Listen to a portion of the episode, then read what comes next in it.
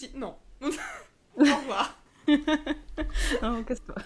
C'est je, je, te T'as eu ta chance, allez. C'est ça, et puis en plus, il m'a complètement enlevé mon pseudo et tout. J'étais en mode, bah. euh, Bonjour à tous, bienvenue dans ce nouvel épisode de podcast pour le calendrier de l'Avent, la potinade. Aujourd'hui, j'accueille une invitée. Je suis un petit peu intimidée parce que je suis impressionnée de son travail, mais euh, je lui laisse la parole pour se présenter. Bonjour à tous, bah, je suis ravie d'être là. Alors, euh, moi, c'est Christelle Lebailly, j'ai 28 ans. Et ça va faire 4 ans que je crée des contenus en ligne autour de l'écriture, euh, notamment sur YouTube, maintenant sur Twitch. Et euh, j'ai également écrit 4 romans qui sont auto-édités. 4 J'en ai 3 en tête. C'est qui le quatrième? Je sais pas. bah, j'ai Lula les monstres qui est sorti en 2018 oui. en fantastique jeunesse. Après j'ai eu l'expiation le thriller oui. qui est sorti euh, 2019. J'ai eu Midnight aussi 2019 tome 1 et j'ai eu Un détour pour l'enfer en 2020. C'est le 2020 que j'ai zappé. Ouais, bah, c'est le horreur. Après si t'aimes pas trop l'horreur c'est peut-être Non, pour c'est ça. peut-être pour ça que j'ai pas retenu désolé. Ouais. Je, je suis pro, Oui, c'est hein, assez gore. non, mais c'est pour ça, c'est- sûrement pour ça peut-être que t'as- pas trop euh, vu. C'est très gore. Je l'ai écrit pendant Halloween, euh, pendant l'hiver, euh, il faisait froid, euh, des gens qui se font écarteler et tout. Enfin, c'était l'ambiance. Waouh Très chaleureux. sympa. Super. Du coup, ça fait 4 ans que tu t'es lancé à ton compte. Ouais. Et euh, moi, j'ai cru comprendre que donc avant, tu travaillais en maison d'édition. Oui. Et que du coup, euh, tu avais, en- enfin que tu, c'est suite à ça que tu t'es lancé à ton compte, c'est ça? Ouais, alors en fait au début, bah, effectivement, je travaillais dans- dans une maison qui faisait euh, édition et auto-édition. On avait deux structures en fait avec la même équipe. D'accord. Donc euh, j'ai eu la chance de pouvoir euh, en fait euh, avoir les deux modes principaux d'édition Mm. Parce que bah oui, on suivait des auteurs maison d'édition, mais on aidait également des auteurs en faisant, tu sais, des genres de prestations, tu vois, genre ils voulaient qu'on fasse leur couverture, qu'on fasse leur correction, qu'on les diffuse. Mhm. Donc bah et c'était vraiment de l'auto-édition, on n'était pas du tout maison à compte d'auteur ou je sais pas quoi. C'était vraiment très clair que c'était de l'auto-édition et qu'on était des prestataires de services pour ça. Et en fait, ouais, j'ai pu voir euh, les deux formules et euh, ça m'a beaucoup intéressée à l'auto-édition que je connaissais euh, assez peu en vrai avant. Enfin, J'avais toujours su que je voulais auto-éditer mes romans, mais je savais pas trop en, en quoi ça consistait, est-ce que c'était euh, un distributeur, euh, comment bah, on faisait techniquement pour créer des fichiers, ce genre de choses. Et, Mhm. euh, et du coup, ouais, j'ai vu tout ça. Et donc, en fait, j'ai commencé YouTube alors que je travaillais encore dans la structure, enfin dans la maison. Et je suis partie bah, quelques mois après, je crois que c'était genre 6-7 mois après, j'ai démissionné pour vraiment me lancer euh, à mon compte parce que j'ai vu qu'il y avait. euh, bah, que, alors, YouTube, ça, ça fonctionnait doucement. J'ai eu la chance d'être dans les premiers à me lancer sur l'auto-édition notamment. Mhm. Mais c'était surtout qu'il y avait de plus en plus de demandes pour euh, tout ce qui était faire des bêta-lectures, faire de l'accompagnement à l'auto-édition. Et je lui dis, bon, bah, il y a peut-être un truc à faire en indépendant, on va voir. Alors, bah, je, je me suis lancée en fait. Et est-ce que, parce que je suis un peu. C'est pas le même cas de figure que toi, mais du coup j'en profite un petit peu pour se poser des questions à titre personnel. Mais moi par exemple, je suis bibliothécaire depuis euh, janvier de cette année et euh, il y a un truc qui m'appelle dans l'auto-entrepreneuriat, dans le sens où euh, bah, du coup moi je travaille plus dans l'influence euh, et donc euh, je fais des partenariats notamment avec des maisons d'édition. J'ai des projets d'écriture. Le souci c'est que avec la médiathèque, euh, je, je n'arrive pas à me poser et à finir mes trucs comme je le voudrais. C'est, on se rend pas compte, mais je pense que quand on se lance dans des projets d'écriture, c'est c'est hyper, euh, ça, ça te prend tout ton temps, ton énergie et tes pensées quoi au quotidien. Et j'arrive pas à faire ce que je veux. Et euh, je réfléchis à me dire, ça m'appelle. J'aime beaucoup. J'arrive de temps en temps à me tirer des salaires qui sont convenables. Est-ce que je me lance ou pas? Du coup, Mhm. question que je pense qu'on se pose au quotidien parce que bah euh, c'est pas que les prix augmentent de partout mais un petit peu. Est-ce qu'il n'y a pas eu un frein pour toi financier? Alors, en fait, le truc, c'est que euh, je me suis pas lancée non plus complètement dans le vide. Euh, alors, autant sur l'argent, euh, c'est pas quelque chose. J'ai la chance. de- Enfin, non. Je suis quelqu'un de très angoissé, mais il y a des sujets, ça m'angoisse pas du tout. Comme l'argent. Je ne sais pas pourquoi. Je peux angoisser sur une astéroïde qui va peut-être se cracher sur la Terre, mais l'argent, le truc hyper concret, ça ne me préoccupe pas tant que ça. Mais pourtant, je n'ai pas été complètement irresponsable. Parce que il faut dire que euh, bah déjà, j'habite sur Paris. Mm. Euh, j'avais les études et l'expérience qui me permettaient, si jamais vraiment ça allait pas, de trouver autre chose. -hmm. à Paris, il y a plein de maisons d'édition, j'étais sûre de trouver quelque chose. Euh, j'avais en plus des économies, j'avais calculé que je pouvais tenir plusieurs mois sans vraiment genre sans rien gagner du tout, je pouvais tenir quelques mois le temps bah, de trouver un, autre travail, ce genre de choses, si jamais ça marchait pas. Euh, enfin, pour moi, voilà, c'était quand même, c'était un petit saut dans le vide, bien sûr, de me lancer euh, toute seule, mais c'était pas non plus le truc euh, où vraiment, euh, bah voilà, j'avais rien de côté, j'avais, enfin, si jamais ça marchait pas, bon bah j'allais devoir, euh, je sais pas, quitter mon appart et vivre dehors. Vraiment, c'était pas du tout comme ça. en plus, j'avais un conjoint à l'époque, bon bah c'était pas le but hein, du tout, mais si jamais vraiment ça allait pas, bon, j'étais pas toute seule. Et en plus, et en plus, j'ai eu une chance, c'est que je prenais jamais mes congés aussi quand je bossais. Du coup, bah, quand j'ai voulu partir, ils m'ont pas payé mes congés. Alors en fait, j'ai eu un mois et demi où j'étais encore considérée comme salariée, mais en fait, c'est juste que j'avais pris tous mes congés. Et du coup, bah, j'étais chez moi, je pouvais bosser sur mes contenus, prendre de l'avance, oh, mais j'avais quand même mon salaire qui arrivait parce que bah, j'avais aucun congé, quoi. Enfin bon. Donc en fait, ouais, il y a eu plein de facteurs qui ont fait que je me suis dit, bon, bah financièrement, ça va. Donc c'est. Voilà, j'ai parce que je pense que euh, c'est trop cool de se lancer euh, enfin, en indépendant, de vraiment faire euh, ce qu'on veut. Mais le problème, c'est que si on a une, pression financière, mm. vraiment une grosse pression financière, ça va gâcher le truc. Ça va tellement nous stresser que euh, bah, on va faire des bêtises, qu'on va peut-être faire des choses qui nous plaisent pas forcément. Enfin, moi, je sais que des moments quand j'ai besoin de sous, bon bah euh, voilà, je fais de, des bêta lectures pour des manuscrits qui peut-être me plaisent moins, j'aurais moins été vers ça, alors que quand ça va, bon bah je vais plus aller vers des projets euh, passion, que je vais pouvoir faire des choses vraiment qui qui m'enthousiasment. Enfin Vraiment, et en plus, si tu veux, quand on veut se lancer dans l'écriture, et quand on sait derrière qu'il y a un loyer à payer, que ça va pas être rentable tout de suite, que ça va bah peut-être générer des frais, enfin, même si je m'angoisse pas à propos de l'argent, ça m'angoisserait quand même un peu, et je sais que ça me bloquerait. Donc, euh, sans pour autant, voilà, euh, forcément vouloir être blindé de tous les côtés, euh, je pense qu'il faut essayer de se dégager un maximum euh, d'espace mental pour se lancer dans la dépendance, parce que sinon, ça va être occupé que par la thune et les problèmes. Quoi. Ah oui, oui. Après, moi, j'ai la chance, comme toi, je, je vis pas toute seule. Donc, c'est pas aussi qu'on compte là-dessus, mais tu sais que si jamais t'es dans le pétrin, tu n'es pas. Ouais. Tu n'es pas. Ah, c'est ça. Mais je prépare le terrain en mode il faut que je me fasse des économies de manière à ce que je mm. peux tenir tant de temps? Je, réfléchis mon truc, je, suis toujours dans une réflexion. Après, je suis quelqu'un de comment dire de très terre à terre et si je vois que j'ai pas atteint mm. mon objectif par exemple d'économie, je n'irai pas. Mm. Vraiment, c'est triste à dire, mais dans la société actuelle, euh, bah non, peux pas. Mais, mais en plus, moi j'ai eu la chance que là c'était pas la situation euh, actuelle quoi. Enfin, ah après tu me diras, il y a toujours pire. Il y a toujours pire comme situation. C'est jamais le bon moment. Je crois que c'est un peu comme les gosses. Euh, c'est jamais le bon moment d'en avoir. C'est ce qu'on dit. De toute façon, une fois qu'ils sont là, c'est juste qu'ils sont là. Mais euh, là, c'est sûrement la même chose. Il y a jamais de bon moment. De toute façon, ça sera pire dans deux ans. Mais c'est vrai que là, ouais, c'est assez anxiogène quoi. C'était plus le côté créatif toi, qui t'a boosté. Ouais, c'était plus le côté créatif et euh, enfin, il y avait quand même des, des, peurs qui sont rentrées en compte. La peur de rater, la peur de m'enthousiasmer pour un projet qui marche pas, la peur euh, parce que je suis aussi quelqu'un de très réservé, qui a pas du tout l'habitude de se mettre en avant, qui poursuit que ça n'intéresserait pas grand monde. Enfin, je voulais vraiment que ça marche, mais euh, j'ai vraiment pas une super haute estime de moi-même et de mes capacités en gros. Et j'avais surtout peur à ce niveau-là d'être super déçue. incroyable, Christelle, ne l'oublie pas. non, mais, voilà, j'avais peur d'être déçue, de me taper la honte sur les réseaux que les gens soient méchants et de pas pouvoir le supporter parce que j'ai, moi j'ai envie que tout le monde m'aime. Euh, oui. Euh, on n'a pas envie d'un bad pas, buzz. C'est pas facile. non, mais même sans forcément être un bad buzz, mais tu vois, il y a des gens, ils ont la haine en eux, tu vois. Oui, oui. Donc, euh... oui, de les j'avais peur d'être confrontée. Ouais, j'avais peur d'être confrontée à ça. Donc ouais, c'était pas tellement l'argent, c'était plus euh, comment j'allais me débrouiller sur les réseaux et comment j'allais gérer ça qui me faisait peur. Parce qu'à ce moment-là, oui, c'était je pensais que j'avais ouvert ta chaîne YouTube, mais en fait, c'est le compte Instagram.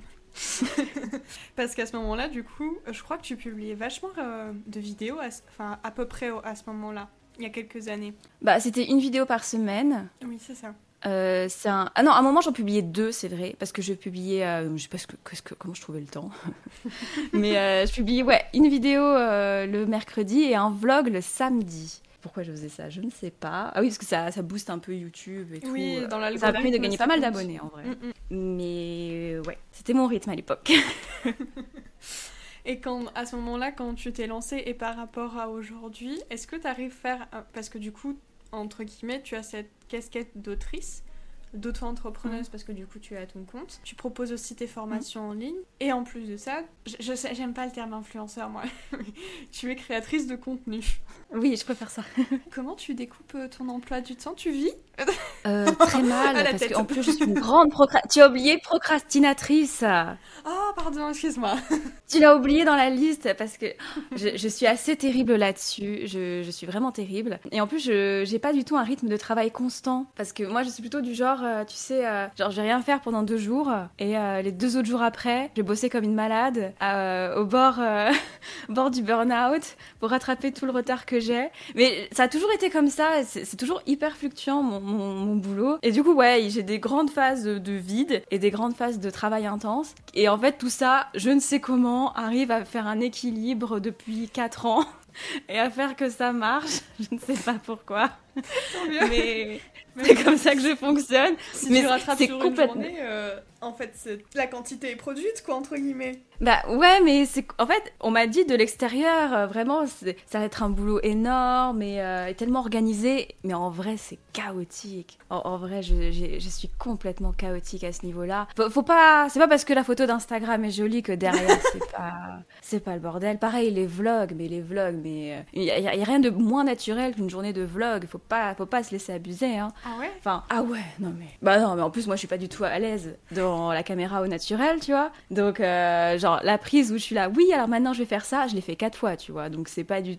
Parce que je veux bégayer, je m'exprime mal, je sais pas comment réagir devant la caméra, et tout, je suis là, eh, hyper bizarre.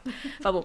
Donc, ouais, non, non, moi c'est. C'est du travail, oui, un peu de chance que ça ait marché aussi, mais beaucoup de chaos. Bah, il est présent, donc. De toute façon, mais au début, j'ai essayé de lutter contre ça, mais en, en vrai, quand j'ai vu que c'était mon- ma manière de fonctionner, j'étais là, bon, bah, autant embrasser le truc et y aller et essayer d'en faire quelque chose, quoi. Mais.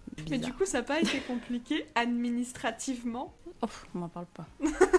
ah, j'ai une compta terrible.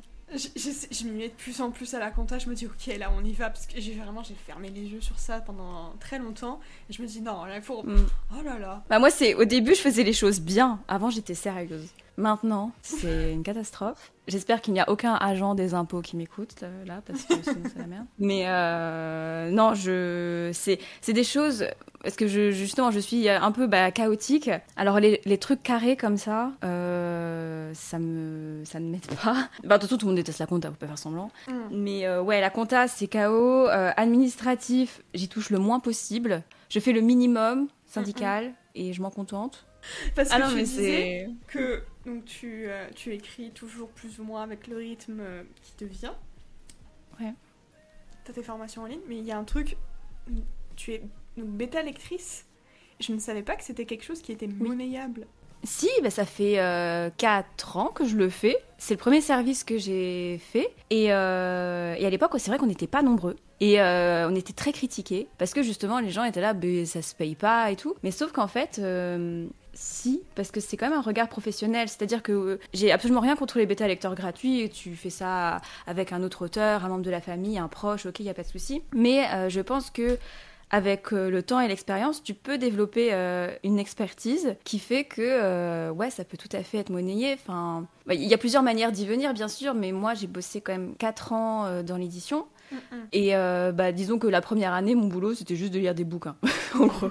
lire des manuscrits. Après, bon, j'ai évolué euh, en, en poste. Et à la fin, j'étais euh, responsable bah, de un peu toute la production. Et euh, genre des manuscrits, euh, j'en ai lu je ne sais combien de centaines, mais vraiment des centaines et des centaines et des centaines. Et pareil, depuis que j'ai fait la bêta lecture là pour les auteurs, enfin, je dois, j'ai pas tenu le compte et c'est dommage, mais je dois attendre, atteindre des, des certains records quoi enfin je sais pas. Et, euh, et en fait tout ça fait en plus pour moi personnellement et pour mes vidéos YouTube je lis énormément d'ouvrages euh, tu sais de non-fiction là euh, Oui. euh, de narratologie américain qui sont quand même hyper avancés qui te présentent plein de méthodes de techniques de trucs hyper pertinents. Tu te dis ah mais oui mais c'est comme ça que tu crées tel effet c'est comme ça que tu fais ça. Enfin bon, bref. Et, et je me dis bah au début ouais j'avais un peu le syndrome de l'imposteur du genre oui c'est vrai peut-être que les autres ont raison je devrais peut-être pas faire payer. Mais bah, j'ai eu que des bons retours en vrai de gens vraiment qui ont vu la différence par rapport justement à un proche qui les avait lus ou à un collègue, euh, un collègue, euh, un prof euh, de je sais pas Bah quoi. Enfin, vraiment, les, les gens voient une vraie différence et je me dis, bon, bah, c'est c'est que c'est un service professionnel, quoi. Donc ça vaut le Mm, mm, coup. Oui, puis euh, la- je pense que le, le retour qui est fait sur le manuscrit est aussi euh, différent qu'un proche va te faire. Puis certainement Ah oui. que l'appréciation aussi, euh, vu que si c'est un proche ou un ami à toi, ou je sais pas, quelqu'un que vous suivez mutuellement sur les réseaux ou d'un auteur à un autre, il y a peut-être euh, la, la relation amicale ou la, la relation qu'il y a avec cette personne qui peut comme biaiser la vie qu'on a sur le manuscrit. Bah, tout à fait. Euh, Il y a le fait aussi que bah, on veut pas forcément vexer euh, la personne. Parce qu'en fait, quand c'est un proche qui va lire ton manuscrit, déjà, il va considérer que c'est génial, juste que t'en aies écrit un, tu vois.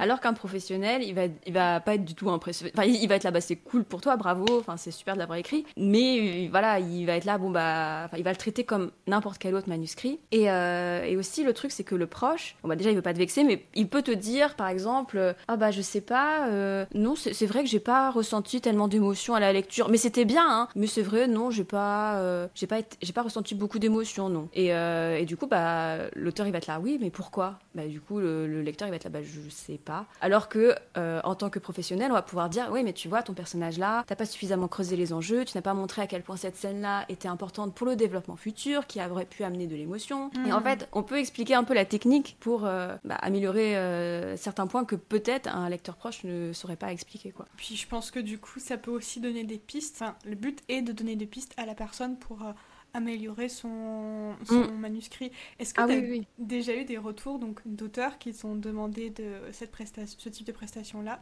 Mm. et qui t'ont dit que euh, que ton expertise n'était pas assez, euh, enfin, qui n'était pas d'accord quoi? J'ai eu, bah justement, j'ai eu une personne et c'était il y a trois semaines. Oh. C'était la première en quatre ans. Première en quatre ans. Première personne qui euh, me dit que justement c'était pas adapté ce que j'ai fait, mais je pense que la personne, enfin moi je suis sûre de moi. Euh, donc euh, j'ai pas, euh, enfin je, je- ça m'a ça m'a peiné qui, enfin qu'on n'ait pas qu'on soit pas tombé d'accord.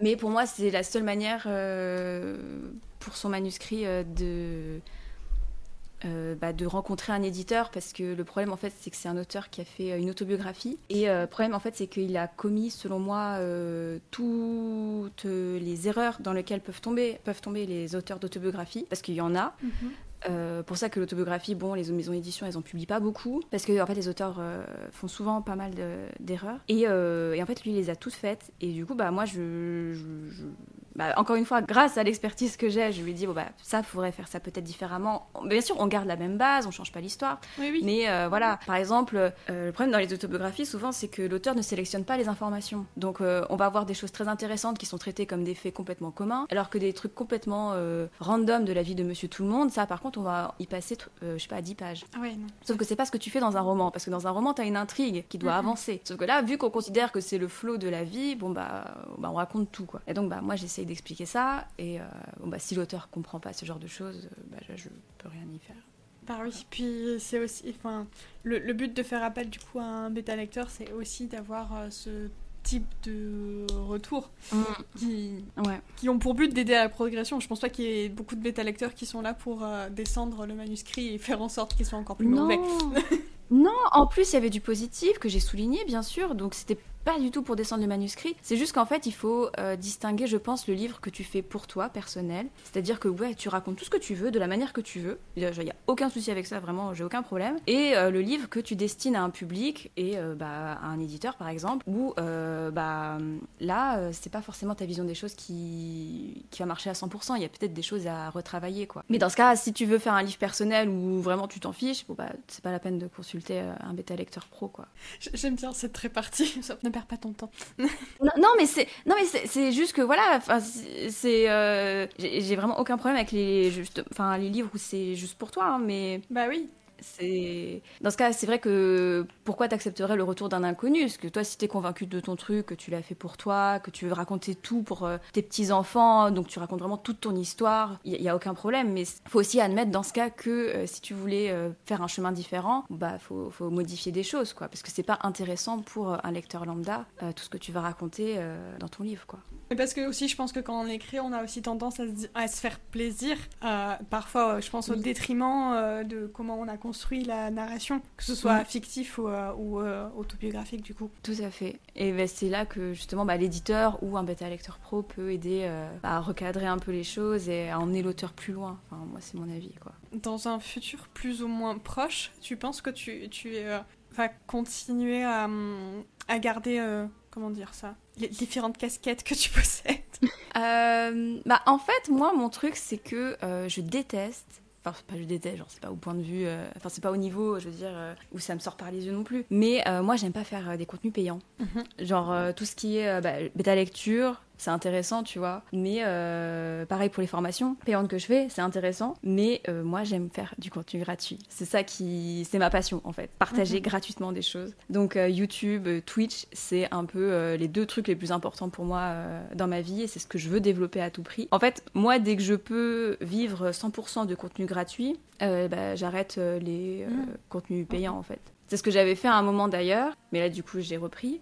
Euh, à un moment, euh, ça me suffisait Twitch et YouTube pour euh, me faire un salaire, mhm. enfin pour pouvoir vivre, parce que encore une fois, j'étais avec un, un, conjoint et du coup on partageait les frais, du coup ça marchait, enfin bon, bref. Et, et, du coup, bah, j'ai arrêté les, les bêta-lectures et j'ai arrêté les formations payantes. Oui. Et je mettais gratuitement le contenu des formations en ligne, quoi. D'accord. Donc euh, à un moment, non, j'aimerais perdre certaines casquettes, pas pour une question forcément de temps, mais juste euh, d'intérêt, pour pouvoir développer encore plus de contenu gratuit. Quoi. Twitch a été le coup de foudre énorme. Euh, YouTube, c'est quand même, ça reste quand même ma plateforme de cœur. J'ai une immense fierté à être présente sur YouTube et avoir réuni autant de gens, parce que la Christelle, quand elle était plus jeune et qu'elle voyait ces gens sur YouTube, elle était tellement impressionnée. Elle disait, oh, mais moi jamais je pourrais faire ça. C'est tellement pas moi. Je suis tellement timide tellement pas intéressante. Vraiment, c'était à des milliers d'années-lumière de ce que je pensais faire un jour. Et, euh, et du coup, j'ai une fierté énorme, mais vraiment euh, énorme d'être là-dessus. C'est. Même moi je, je, réalise pas. Donc euh, non, ça serait vraiment les deux, vraiment les deux. J'espère vraiment parce que, que tu pourras continuer à, à, faire évoluer encore plus tes centres d'intérêt, parce que vraiment je trouve ton travail très qualitatif sur ces plateformes. Et euh, que ce soit sur euh, YouTube, quand tu parles un peu plus d'écriture ou d'auteur ou de, de faits, un petit peu comme ça, c'est, enfin, même tes montages, ils sont super bien faits. Je trouve que ça change aussi de ce qu'on peut voir un peu. Euh, j'ai l'impression que dans la sphère littéraire et dans les, les, contenus plus dans l'écriture, il y a toujours un peu des anciens codes de montage qui sont quand même simples. Et de voir un petit peu des créatrices comme ça, comme toi, qui prennent le temps de faire un petit peu autre chose, de rendre le truc dynamique, ça fait plaisir. Bah, c'est venu au fur et à mesure. Euh, au début, euh, bah j'ai commencé, je savais pas du tout me servir du logiciel. Euh, je mettais des heures à tourner une vidéo de 5 minutes parce que je bégayais et que j'étais pas à l'aise. Enfin, vraiment, tout ça, c'est venu au fur et à mesure. Hein. C'est pas apparu comme ça. Mais merci, en tout cas. Je suis contente de voir que ça plaît parce que j'y passe beaucoup de temps ah pour bah le montage maintenant. Et j'avais une petite dernière question pour toi. Il y a de plus en plus de gens qui se lancent dans l'auto-édition ou de l'auto-entrepreneuriat, un peu la question que je soulevais au début. Euh, me concernant. Est-ce que tu penses que, euh, vu qu'il y en a de plus en plus, ça va pas finir par comme s'écrouler un petit peu ce, cet aspect-là? Enfin, le fait que ça puisse marcher de plus en plus pour des personnes, le fait qu'il y ait de plus en plus de personnes qui proposent des services divers et variés, ça mhm. va pas comme... Oh, que ça redescende d'un coup, tu veux dire que là on, monte, on monte, on monte et d'un seul coup ça descend? Mhm. Oh, je sais pas, parce que j'ai l'impression que, euh, que, ça, que ça marche... Enfin, ah, attends, je, réfléchis à ma réponse. En fait, je pense pas. Clairement, je mhm. pense pas qu'il y aura de grandes descentes. Je pense qu'à un moment, oui, on va atteindre un, espèce de plateau, c'est mhm. sûr. Comme dans tous les services. Enfin, j'imagine euh, que oui, quand un truc marche, on est beaucoup à se lancer dessus et que au bout d'un moment, ça atteint un plateau. Mais est-ce que ça va redescendre d'un coup? Je pense pas. Alors euh, oui, peut-être que les auteurs qui se sont auto-édités, à un moment, vont être tentés par l'édition. Moi, j'y réfléchis, parce que je me dis, bah, pourquoi pas, maintenant qu'on a testé, on peut aller ailleurs. Mais est-ce que c'est pour ça que je reviendrai jamais à l'auto-édition? Non. oui, il y a plein de personnes qui vont se lancer peut-être dans l'entrepreneuriat, proposer des bêta lectures. Bah justement, ça, ça, je pense que justement, ça va laisser le choix aux gens, ça permet euh, à tout le monde de trouver euh, sa place. Et moi, je ne crois pas trop au grand vide. Vraiment, je. Là, oui, on a une, une montée fulgurante, mais je crois plus au plateau mhm. qui va se stabiliser que à la, à la grande descente. Ça, j'y crois pas du tout parce que pour moi, les gens vont continuer d'écrire, vont continuer d'avoir, euh, enfin, de vouloir avoir des lecteurs, vouloir que que leur auto-édition fonctionne. Donc, euh, non, je j'y crois pas, ça, pas du tout. Merci, ça me rassure. non, mais c'est vrai, hein, vraiment, je. Merci beaucoup de ta réponse et merci beaucoup de du temps que tu euh, m'as accordé et que tu nous as accordé parce que du coup, il y a d'autres personnes qui vont nous écouter. Là, on ne le pense pas parce qu'on est toutes les deux, mais. Il y a d'autres personnes qui vont écouter. Non, mais euh, merci à toi, ça me fait grave plaisir d'échanger avec toi. Je, je combats un petit peu ma timidité comme ça. Oh, c'est vrai, toi aussi tu essaies, bravo. Mais tu t'en sors très bien. Merci. Oh, merde, pardon, c'est mon T'inquiète. Il veut participer aussi à l'interview. C'est ça. Désolée. C'est la vie, quoi. c'est normal. Ouais. Merci beaucoup. Et euh, je vais clôturer cet épisode de podcast. Moment stressant, est-ce que tu as un message spécial à faire passer? Oh, bah toi, tu prends par défaut comme ça. Ah non, mais ça, c'est la question de fin. moi aussi, je la pose. Est-ce que vous avez un conseil à donner? Et à chaque fois, la personne est là. Euh... Laissez-moi réfléchir. Alors, faut dire un truc intelligent à ce moment-là. Voilà, c'est ça. Euh, non, je dirais de pas hésiter à se lancer, euh, de pas avoir peur d'être nul au début, parce que c'est quelque chose qui peut euh, impressionner, parce qu'on se dit ah, mais par exemple, par exemple, imaginons on veut se lancer sur YouTube, on va se dire ah, mais on va regarder les vidéos de, je sais pas, de Samantha Bailly qui sont trop bien, les vidéos de Margot, les vidéos de Noémie, enfin, et on va se dire mais elles sont tellement à l'aise devant la caméra, c'est tellement bien fait leurs vidéos, moi j'oserais jamais. Mais en fait, ce qu'on oublie, c'est qu'au début, bah, tout le monde est nul. Pareil dans l'écriture, pareil dans l'auto-édition, on est tous nuls au début. Il faut juste accepter euh, de prendre le temps de s'améliorer. Il faut pas être impatient. Lancez-vous, mais ne soyez pas impatient. Ça tombe pas dans l'oreille d'une sorte. c'est vrai. Ah bah tant mieux. Ok, j'ai dit un truc intelligent. Bravo, super. Merci beaucoup et nous on se retrouve pour euh, demain un nouvel épisode de podcast. Bisous.